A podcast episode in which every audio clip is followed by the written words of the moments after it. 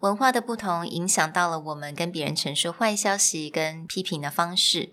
直接的方式，它的好处就是它很清楚，但是也很容易得罪别人。那间接的方式，当然它可能比较不容易得罪别人，但是它也有可能会造成一些误解。那今天的单元，让我们来讨论一下，用什么方式是比较好，还有什么字帮助我们来表达。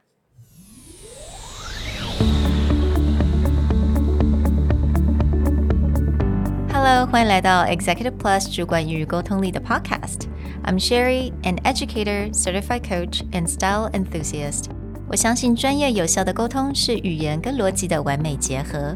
And I'm Nick, a startup consultant, corporate trainer, and late night gaming junkie. I believe great communication requires the right mindset and solid frameworks. 我们希望带给大家职场英语的技能、跨文化沟通技巧与其他能帮助您成为出色领导者的工具。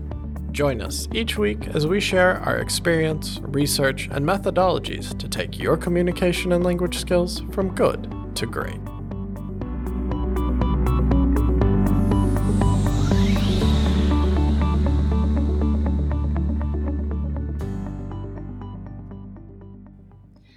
Hi everyone, welcome back to Executive Plus Podcast. 那在今天的 Podcast，我们要来聊一聊，到底要 用间接还是比较直白的方式去跟人家沟通，尤其是这种批评啊，或者是不好的消息。那我们今天呢，我还是想带这本书的 Culture Map 进来，因为我觉得这本书它讲的一些很好的一呃一些重点，它可以解释为什么间接是蛮重要的。那为什么有的时候我们是可以直接一点？So you kind of answer that question for you. 我们在教商业英语，或者是你可能听别人的 podcast，你会发现他们都会喜欢教大家，你一定要间接的方式会比较礼貌。So that's true, definitely true。它是比较有礼貌的方式，但是对有某一些国家，那可能并不是这个样子。在第一百一十九集，我们就讲过，嗯，低情景跟高情景的文化。稍微给大家一个 refresher，低情景就是像美国，那高情景我们就想日本好了。美国人 say what you mean, mean what you say，right？他很希望你就是讲出你心中的话，而且很清楚的方式。但是在日本这个国家呢，他们的文化并不是这样子，他们有时候讲的跟他们的意思是不一样。For example，嗯，可能一个日本朋友今天邀请你到他家，他说。Please come to my house. I would love it if you come to my house for a visit. 那你要马上去吗？对于大部分的日本人来讲，嗯，它是很礼貌的一个 request. It's just being polite. You don't say yes the first time, unless 他已经问了你很多次了。那我觉得这个时候你可以比较 assumed, you know, okay, I think this person actually want me to be there. 所以不同国家他们有不同的沟通的模式，有的时候只是 out of polite。 那你就要了解你要怎么去读他的 body language，you know，他的 facial expression or the tone of voice or 他的文化，you gotta understand that. So that is the high context culture. 它是比较复杂的，不像是美国的文化，它是比较 low context，也就是 easier to read, easier to understand. 我知道有很多人在听的人会觉得啊，that's not necessarily true. You're right. You know, when we're talking about culture, 这个只是一个 generalization. 当然, everyone has their different personality and different way of thinking. So we're definitely not saying 全部的人都会这个样子. But I think it's kind of interesting to understand 我们 generalize 来看对我们有的一些好处，因为我们可以比较能够快速的了解我们该怎么样去沟通会比较好。今天这个单元我们就要来讲到间接跟直接。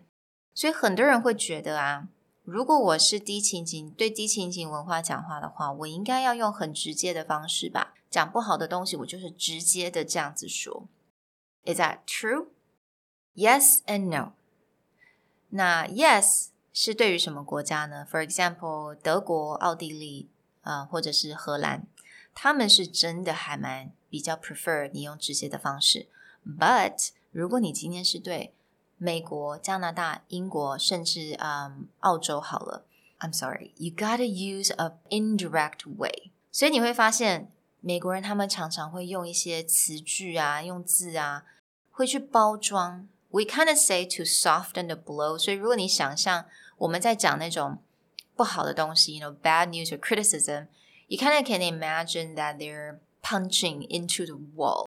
如果我们用这种 indirect way，like all these words becomes a cushion，the cushion to kind of soften that punch。Again，我觉得要看是什么样国家的人。当然，我们如果我们是来自亚洲的人，so everyone, I think most of our listeners, um, came from definitely came from a Asian culture. 我们是比较喜欢间接一点的。I'm gonna say most of them. I'm not saying every one of you, but I would say most of us, right? 那为什么我要这样讲呢？因为如果我们是来自这样国家，我们比较喜欢用间接一点的方式的话，我们比较喜重视礼貌，那你自然的你会觉得我很直接的对这个人讲，不是很。很 pleasant 的东西，我会觉得自己就会感受到那个 guilt，自己就会感受到那个难受。那反而你会，you cannot really be yourself。So what I'm saying is that，如果你是有这样子的 concern，你就是不是很喜欢那种跟人家讲不好的话，或者要跟人家讲一些批评，甚至 you know fire people or break up with someone。It it makes you so sick to your stomach。那我觉得我还是建议大家用。indirect 的方式。当然，这个 indirect 的方式，你又可以稍微去调整。你要 indirect 到什么程度？You can like to the extreme, or you can kind of adjust it so that it is more reasonable. Okay.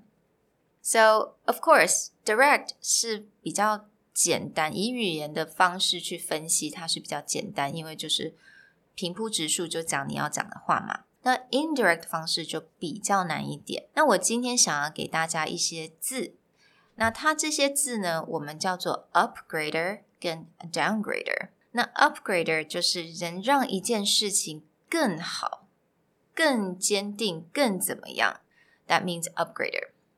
那 downgrader 就是能够让这件事情。感觉没有那么的困难，也就是我们所谓的 cushion。So these are the cushion. These are the downgraders are the cushion. 那我们这些 upgrader, what are upgrader actually? So upgrader are like absolutely, totally, strongly，像这种字，这种副词， 它能够加在我们句子里面，让我们的 emotion 更强烈。那我会建议大家，这些字你用在 positive 的地方。也就是你要讲正面的东西。You know, you probably hear this. Oh, I absolutely agree with you. I totally agree with you. I completely agree with you. Agree with you 是正面东西，我们就可以加这些 totally, absolutely, completely，可以去加强这个 positivity。 那我们什么是用 downgrader? So again, these are the cushion. The cushions are like kind of, sort of, a little bit, maybe slightly, I was wondering if you could, if it's not too much trouble. 像这样子的字都是我们的 downgrader. So let's say if you're asking for help，那我们刚刚讲到嘛，有不同的 level 的这种 indirect。 如果你是那种超级，有些人是超级超级 play，他很不喜欢麻烦人家，你就会听到像这样。I'm just wondering if you could, if it's not too much trouble, could you give me a cup of water? OK，so 他这是到 extreme，因为你有三个 downgrader。那如果你今天你要沟通的人他是德国人，他是荷兰人，他是比较希望你用直接一点点方式对他说话，你用一个 downgrader 就好。I'm just wondering if you could give me a cup of water, or you can say if you could give me a cup of water 就可以了。那如果对方呢，他是真的非常比较喜欢 indirect 的方式，then you just use to. Oh, I'm just wondering if it's not too much trouble. Could you give me a cup of tea? 用两个，用三个，it's okay。但是看你的个性，你比较喜欢用什么方法？ 不只是跟你对话的人，而是跟你自己的个性也是有一些关系。Again，如果你是对于喜欢 direct 的人的话，你用一个 downgrader。那如果你是喜欢啊，你跟你现在的对方他是比较喜欢用间接一点方式的话，then just use two downgraders. I think that would be perfect. So before we end our episode today, I just want to give you guys a really fun story that was shared in a book. 它这个是真的是很 extreme example，大家都可能知道，英国人啊，他是非常喜欢用 downgraders，他很喜欢有很多很多的 cushion，因为他们是越间接越好的一个文化的沟通模式。So in this book, she mentioned that there is this captain. His name is Captain Eric Moody.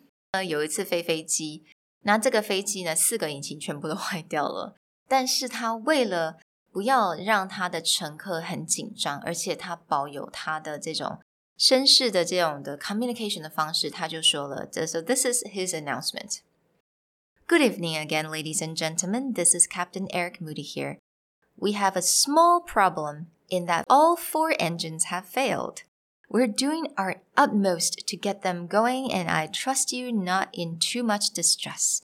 And would the chief stewardess please come to the flight deck?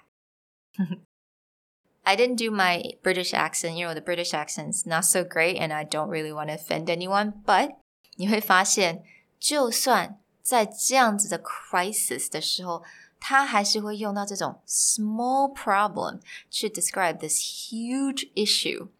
So that is the ultimate downgrader. 那当然，我觉得在这个 situation 来讲，he handled it super well. 当然，因为 obviously you don't want all your passenger to be panic in this situation.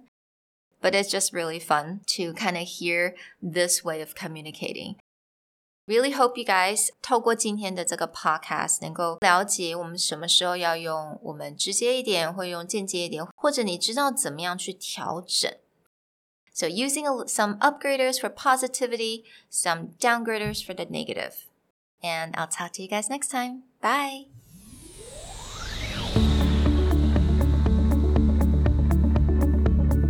The Executive Plus podcast is a Presentality Group production produced and hosted by Sherry Fang and Nick Howard. You can search us on Facebook, 主管英文 Executive Plus. You can also find us on Instagram, Communication R&D, and email us at sherry at epstyleplus.com.